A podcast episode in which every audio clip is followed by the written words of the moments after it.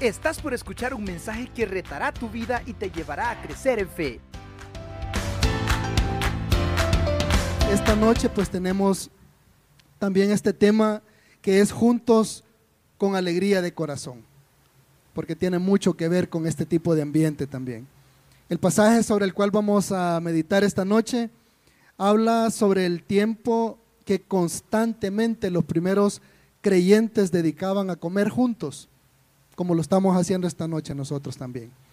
Eh, y cómo ese espacio se prestaba también para la coinonía, ¿verdad? Para las relaciones, para compartir no solo el pan, sino también sus vidas y a los que llegaban también las buenas nuevas de nuestro Señor. Para esto servía. Así es que si me acompaña, vamos a leer ahí el, este pasaje, está en Hechos 2, Hechos capítulo 2, y son los versículos 46 y 47. Y me dice un fuerte amén cuando lo tenga, por favor. Y perseverando, tres amén está bien. Y perseverando unánimes cada día en el templo y partiendo el pan en las casas, comían juntos con alegría y sencillez de corazón, alabando a Dios y teniendo favor con todo el pueblo.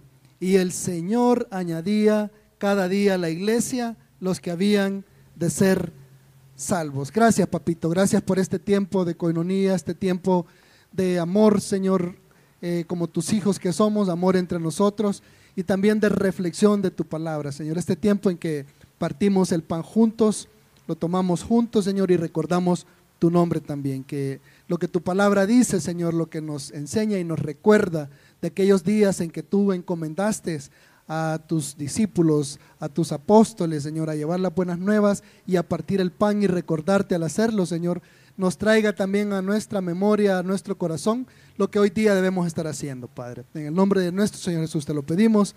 Amén. Muy bien, y a través de los siglos ese evento que practicamos en las iglesias que le llamamos la Cena del Señor, ¿verdad? Que lo vemos también como un mandato y en el cual recordamos a nuestro Señor, eh, pues está ahí presente como algo litúrgico, como una parte de nuestra liturgia, de nuestra reunión como iglesia, llamada la Cena del Señor. Aquí en auditorio le llamamos la Mesa del Señor. Sin embargo, con todo y lo bueno que es, ¿verdad? Porque nos reunimos y nos ponemos nuevamente de acuerdo como lo estuvieron con nuestro Señor, sus discípulos. Es mi anhelo que esta noche usted se vaya con la idea de lo frecuente y de lo importante que en realidad era este partimiento del pan para los primeros discípulos. Lo que hoy se ha tornado para nosotros en un evento litúrgico que hacemos cada mes. Algunas iglesias lo hacen cada semana y otras quizás menos o más frecuente, pero era mucho más importante que esto, esto de partir el pan, principalmente para los judíos, y luego pues juntos para los creyentes, para recordar al Mesías, a su Señor, y ahí compartir también, y esto es importante, las buenas nuevas. Así es que eso espero que usted se lleve eh, esta noche. Para comenzar, este pasaje que acabamos de leer nos habla de dos lugares ahí en el versículo 46, ¿verdad? Que leímos. Y dice, y perseverando unánimemente, unánimes, cada día en el templo. A ver, quisiera que alguien nos comparta así, este, con voz alta, o le acerco el micrófono, qué idea tiene de cómo era esto de ir al templo, los discípulos, qué hacían cuando iban al templo. ¿Quién nos comparte la idea que tiene en su mente?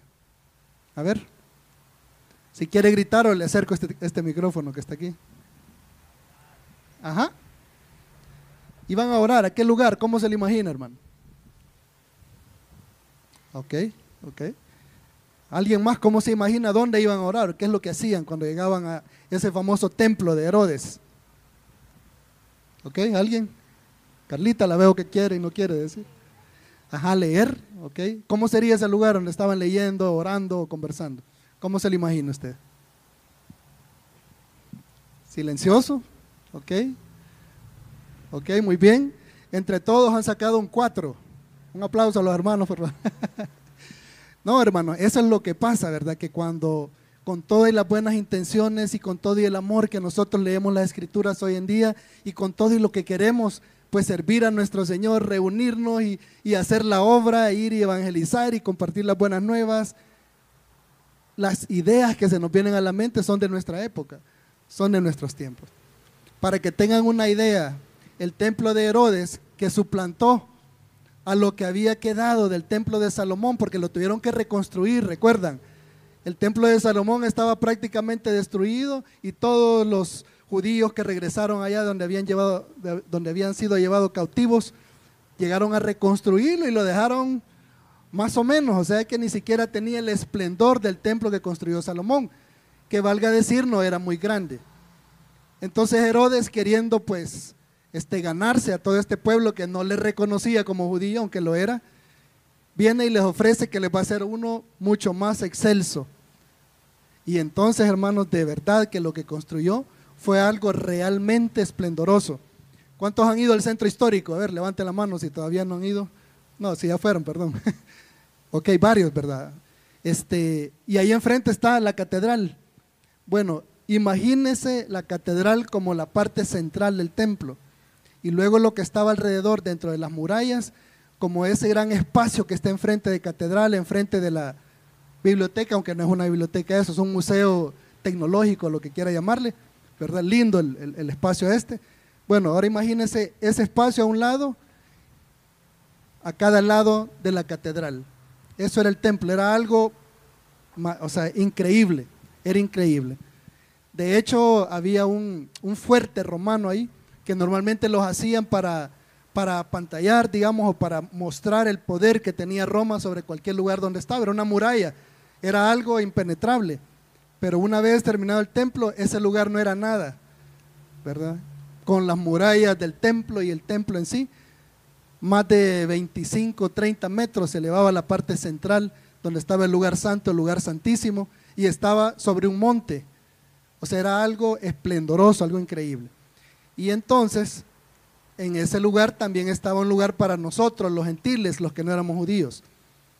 Estaba un lugar que era solo para los judíos hombres y un poquito más afuerita, como donde estamos, un lugar que era para las mujeres, mujeres judías. Y de ahí, más afuera de todo eso, estaba ese gran patio donde podíamos estar todos los demás. Y en ese lugar es que se había decidido que iban a haber ventas de palominos, de corderito, de lo que sea. ¿verdad? Era un mercado, hermano. O sea, ustedes entraban a ese esplendoroso lugar, a esas murallas, por un sótano, por unas gradas también magníficas. O sea, era enorme también el sótano y entraba y iba subiendo las gradas y cuando salía veía lo esplendoroso del templo y entonces si usted era judío podía ingresar y si no se iba al lado izquierdo donde había unas columnas enormes también y ahí estaban ubicados todos los todas las personas que habían llegado de curiosos o queriendo conocer al Dios de los judíos pero que no lo eran y ahí podían orar, podían alabar, pero ya se imagina el bullicio que había, eso estaba lleno de gente. Era un mercado, había gente orando, había gente conversando, había gente vendiendo, había gente comiendo porque era el momento que se habían tomado en lo que hacían una pausa porque nadie estaba comprando este, lo que iban a sacrificar, en fin, como que si usted vaya a un mercado. Eso era toda esa área, enorme como ese patio que está enfrente del Palacio Nacional. Y por eso podemos entender qué le molestó a Jesús, que ese lugar que estaba eh, dedicado para que la gente que no era judío alabara al Señor, era un gran relajo ahí, ¿verdad? Era un mercado, ventas y todo. Ok, y le pregunto otra vez, ¿cómo se imagina que era para los hermanos, nuestros primeros hermanos que iban a ese lugar? Dice que todos los días iban ahí. Imagínense. Es como que un grupo de nosotros nos fuéramos allá al, mercado central, ¿verdad? O a un mall y fuéramos a compartir la palabra. Ahí andábamos viendo qué espacito había por ahí, ¿verdad? Con quién se ponía uno a conversar, quién le hacía preguntas o quién lo acusaba de algo para comenzar a enseñarle un poco de la palabra, debatirle y alrededor un montón de gente hablando, platicando. Me imagino yo que en el cuando era necesario seguramente bajaban, ¿verdad? Los pórticos, a los lugares un poco más un poco más callados porque la gente iba de tránsito y ahí quizás conversaban a la sombra este, o un poco más en silencio. Pero eso es para que se imagine de qué templo están hablando.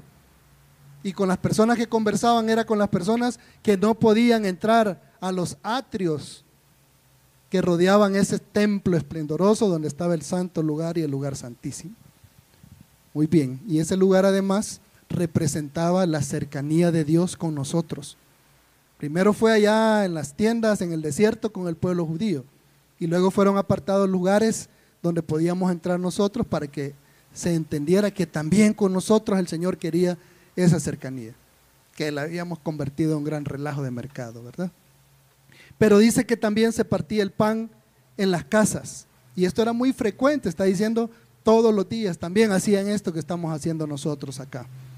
Eh, Jesús hacía esto muy frecuentemente con sus discípulos, los discípulos mismos, ¿verdad? Alguien iniciaba estas reuniones de, de comer, porque eso lo quiere decir partir el pan, comer, partiendo el pan.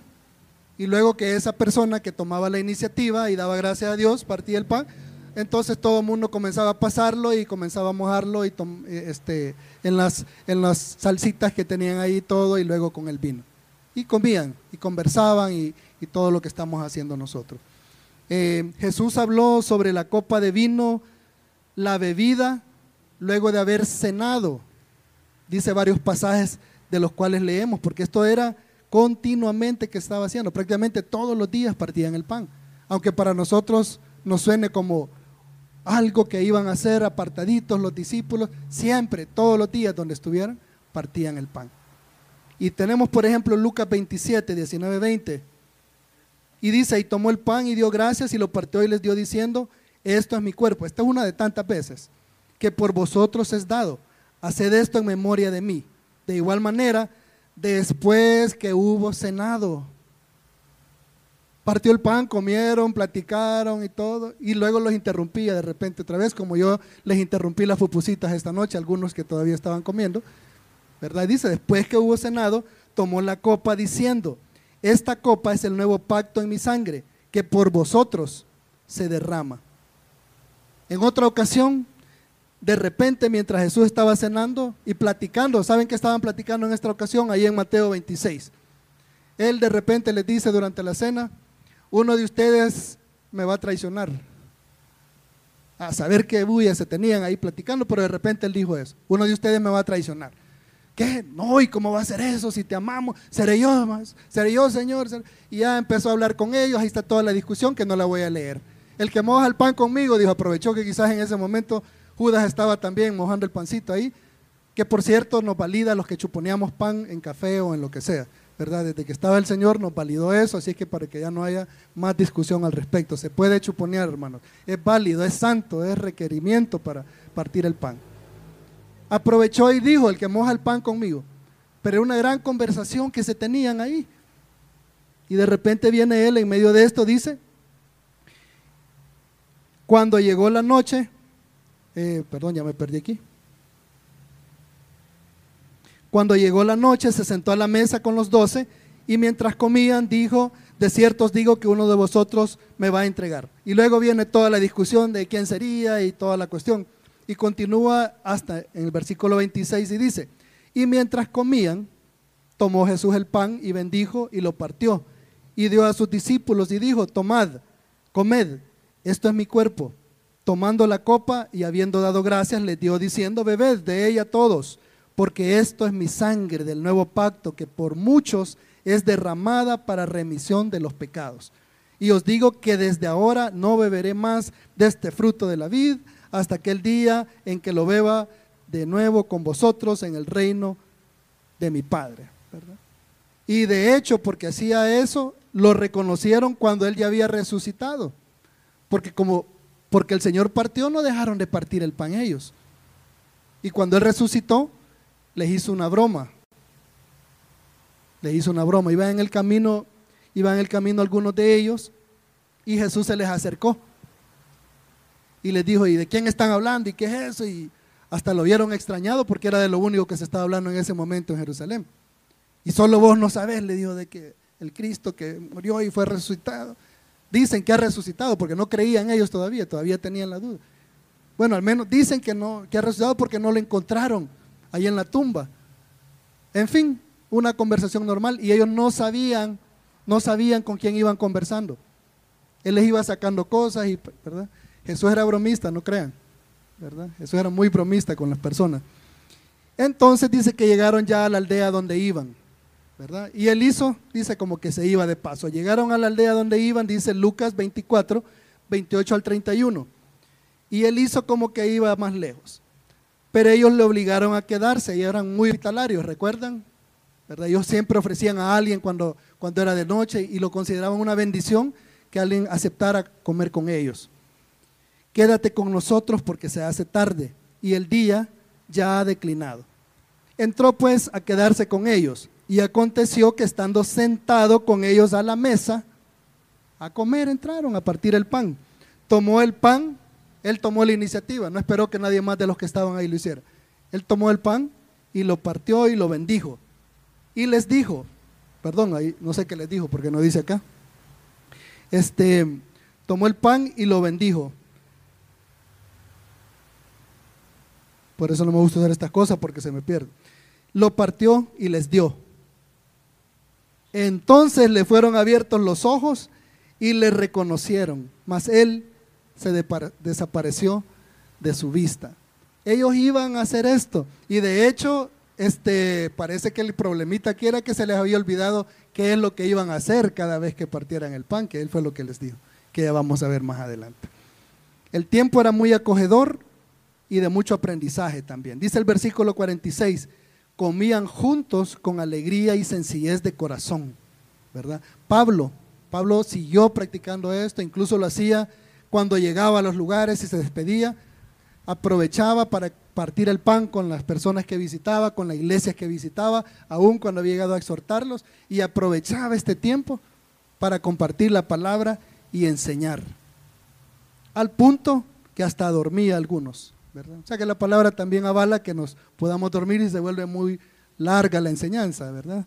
Dice allá en, en Hechos 20, 7 al 12, cuando él estaba despidiéndose de los hermanos allá en Troas, dice el primer día de la semana, reunidos los discípulos para partir el pan, Pablo les enseñaba. Por cierto, cuando dice el primer día de la semana, es sábado ya, ya tarde, ¿verdad? O sea que estaban cenando, se reunieron para partir el pan y Pablo les enseñaba habiendo de salir al día siguiente. Y alargó el discurso hasta la medianoche, dice. No dejan solo aquí el predicador, alargó el discurso hasta la medianoche. Y había muchas lámparas en el aposento alto donde estaban reunidos, ¿verdad? Estaba en un lugar alto, en un segundo piso. Y un joven, que puede ser un esclavo también, esto es muy importante, ¿verdad? Y si no recuerdan, ¿quién recuerda el nombre del joven? A ver. ¿Quién recuerda el nombre de su Eutico, verdad? Ok, Eutico fue el primero que se durmió en una predicación, ¿verdad? Y Eutico, es la misma palabra, que estaba sentado en la ventana, rendido de un sueño profundo, por eso muchos opinan que la palabra sí era que era esclavo. Seguramente había pasado trabajando todo el día, entonces ahorita, aunque le interesaba mucho lo que estaba hablando Pablo, quizás estaba súper cansado, ¿verdad? Súper cansado. Y eso nos pasa a veces. No es que el predicador esté aburrido, porque aquí ningún predicador es aburrido, sino porque estamos muy cansados y a veces no podemos evitar que se nos cierren los ojos. Dice, em, estaba sentado en la ventana rendido de un sueño profundo por cuanto Pablo disertaba largamente, vencido del sueño, cayó del tercer piso abajo. O sea que pasó en medio de los que estaban ahí y fue a parar más abajo de la ventana donde él se había sentado. Las ventanas eran eran anchas, ¿verdad? Los que visitaron a sus abuelos o bisabuelos en los pueblos recuerdan cómo son esas paredes y cómo son las ventanas también. Ah, pues se cayó de ahí. ¿Ok? Eh, y fue levantado muerto. Entonces descendió Pablo y se echó sobre él y abrazándole. ¿Quién más hizo eso? Echarse sobre alguien, sobre un muchacho para, para levantarlo. ¿Quién hizo eso? ¿Quién recuerda? ¿Ah? Isaías también, ¿verdad? Isaías se acostó sobre un muchacho para levantarlo. Esto hizo Pablo, quizás recordó eso. Y se echó sobre él y abrazando le dijo, no os alarméis, pues está vivo. Aquí hay discusión. Si lo despertó de la muerte o la, la, palabra o la frase que usó es, su alma está en él, ¿verdad? O solo dijo, no, no se preocupen que no se murió, solo se golpeó. Después de haber subido y partido el pan y comido, o sea, en medio de esto llegaron, comieron, él enseñó, llegó a las 12, siguieron comiendo. A eso se reunían, hermanos.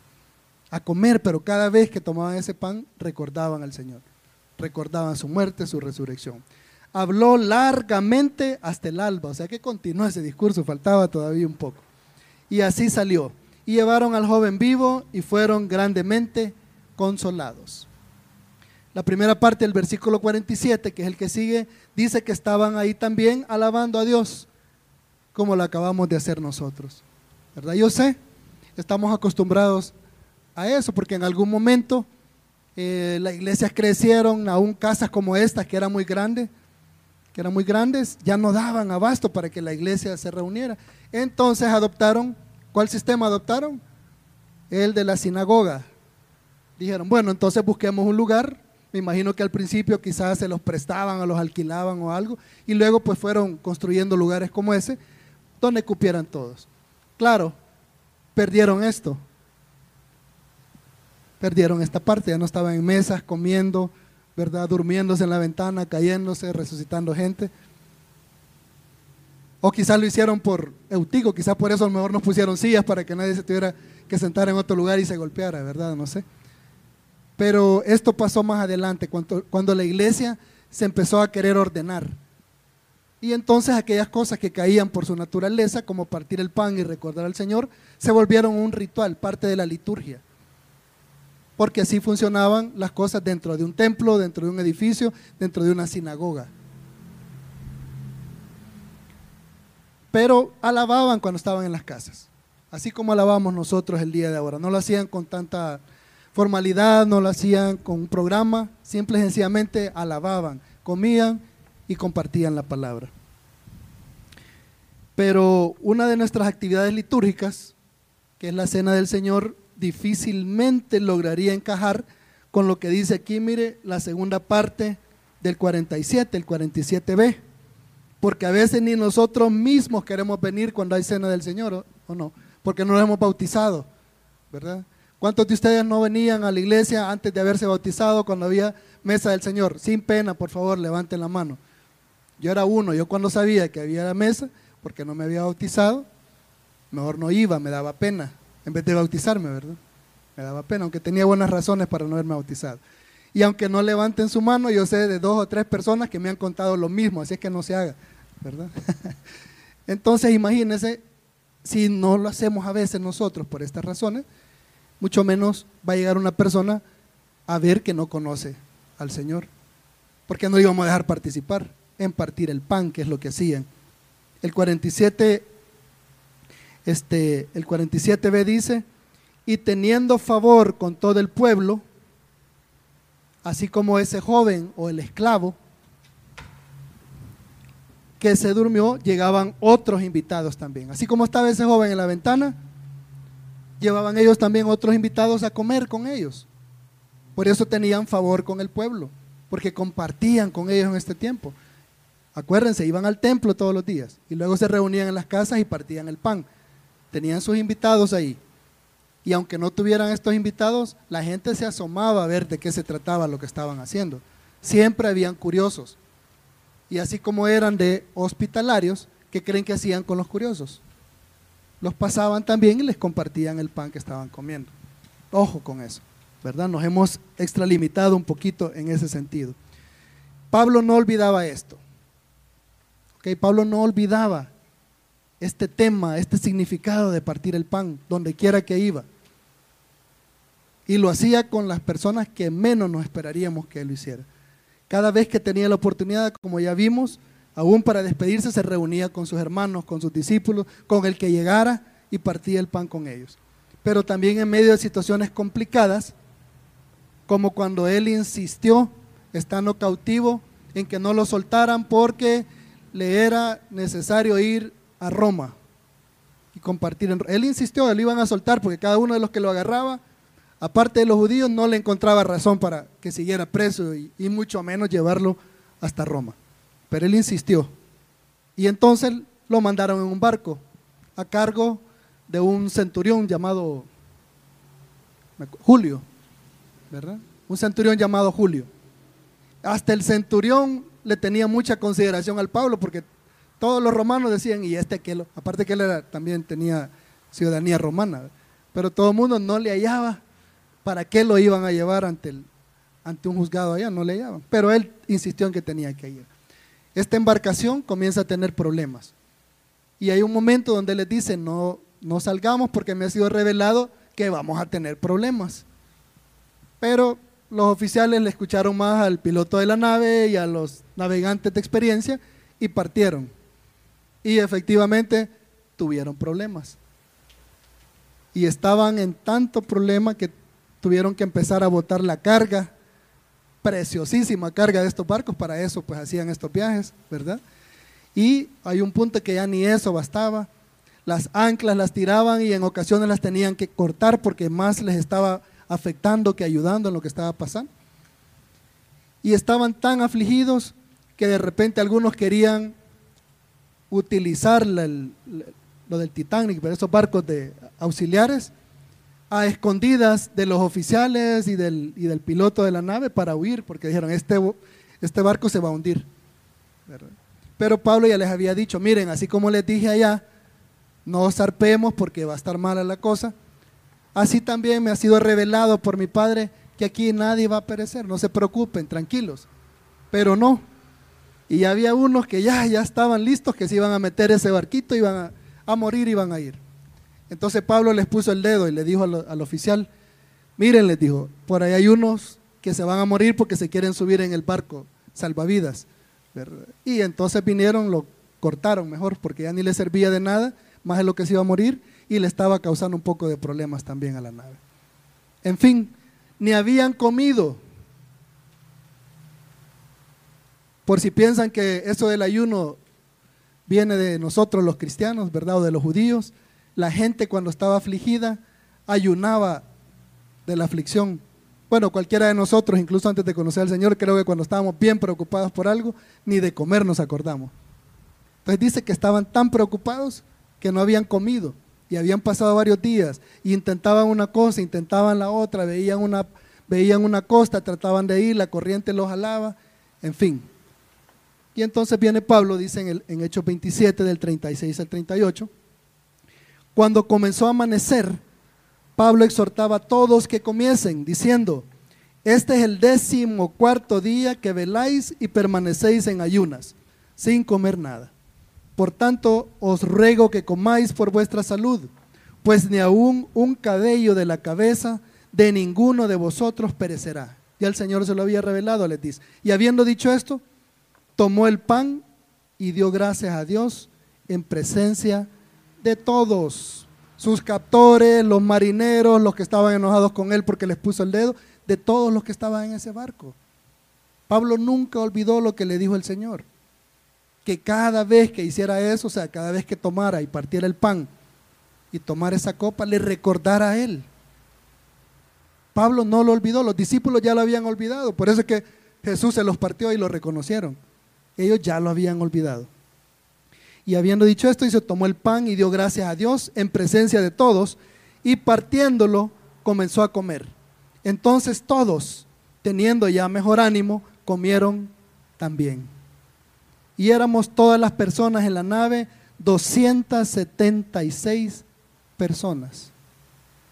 Y ya satisfechos, aligeraron la nave, echando el trigo al mar enfrente de más de 200 personas, él parte el pan y les comparte de su Señor.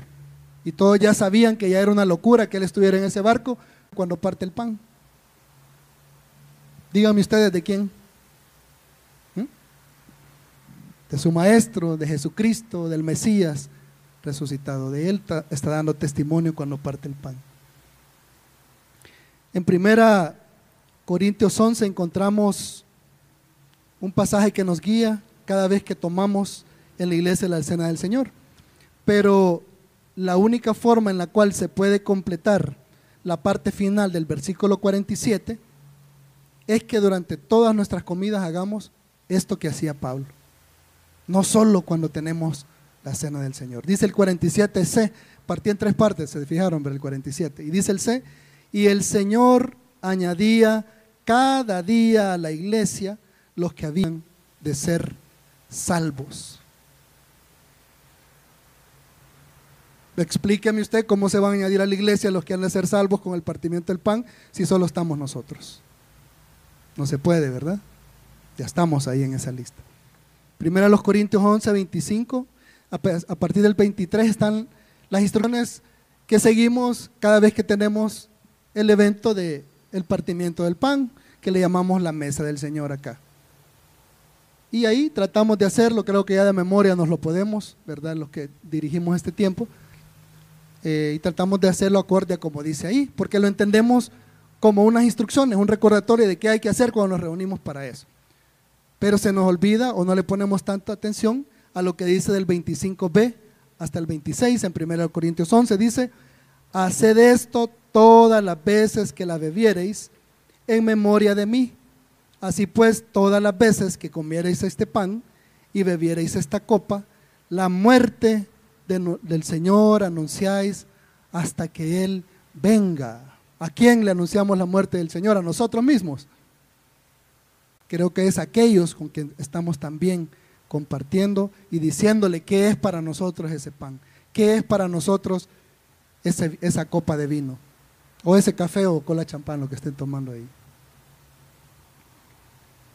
¿A quién es la pregunta, verdad? No puede ser a nosotros esto.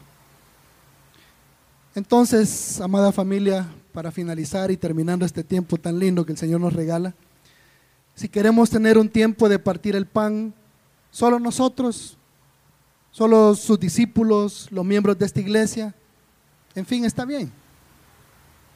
Está bien, es algo muy bonito, recordamos ese pacto que hemos hecho con nuestro Señor, recordamos que entre nosotros debe haber amor, debe haber unión, recordamos que también entre nosotros estamos de acuerdo en lo que hemos creído y lo que queremos hacer en el mundo.